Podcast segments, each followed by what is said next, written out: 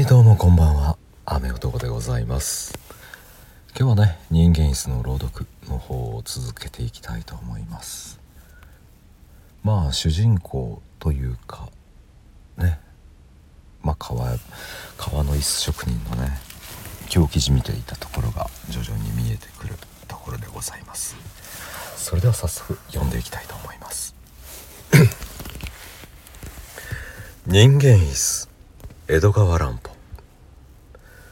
ちょうどその頃私はかつて手がけたことのない大きな革張りの肘掛け椅子の製作を頼まれておりました。この椅子は同じ Y 市で外人の経営しているあるホテルへ納める品で一体ならその本国から取り寄せるはずの私の雇われていた商会が運動して日本にも舶来品に劣らぬ椅子職人がいるのだから。ということでやっと注文を取ったものでございました。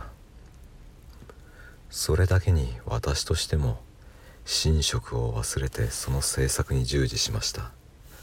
本当に魂を込めて夢中になってやったものでございます。さて出来上がった椅子を見ますと私はかつて覚えない満足を感じました。それは我ながら見とれるほどの見事な出来栄えであったのです。私は例によって4脚1組になっているその椅子の一つを日当たりの良い板の前持ち出してゆったりと腰を下ろしました。なんという座り心地の良さでしょう。ふっくらと怖すぎず柔らかすぎずクッションの粘り具合。わざと染色を嫌って灰色の生地のまま貼り付けたなめし側の肌触り。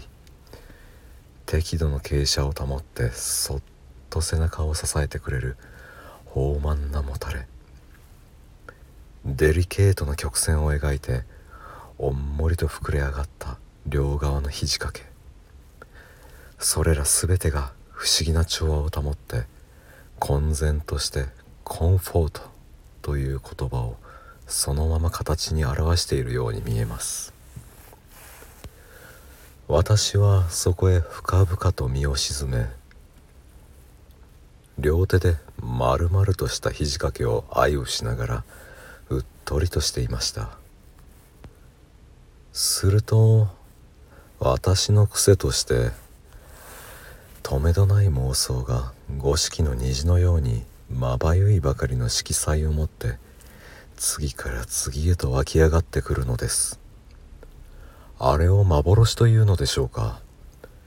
心に思うがままあんまりはっきりと目の前に浮かんできますので私はもしや気でも違うたのではないかと空恐ろしくなったほどでございます。そうしていますうちに私の頭にふと素晴らしい考えが浮かんでまいりました。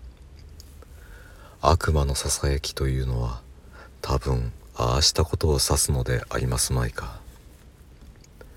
それは夢のように口頭無形で非常に不気味な事柄でした。でもその不気味さが言い知れぬ魅力となった私をそそのかすのでございます。最初はただただ私の丹精込めた美しい椅子を手放しがたくない。できることならこの椅子と一緒にどこまでもついていきたい。そんな単純な願いでした。それがうつらうつらと妄想の翼を広げておりますうちに。いつの間にやらその日頃私の頭に発行しておりましたある恐ろしい考えと結びついてしまったのでございます。そして私はまあ 何という気違いでございましょう。その機械極まる妄想を実際に行ってみようと思い立ったのでありました。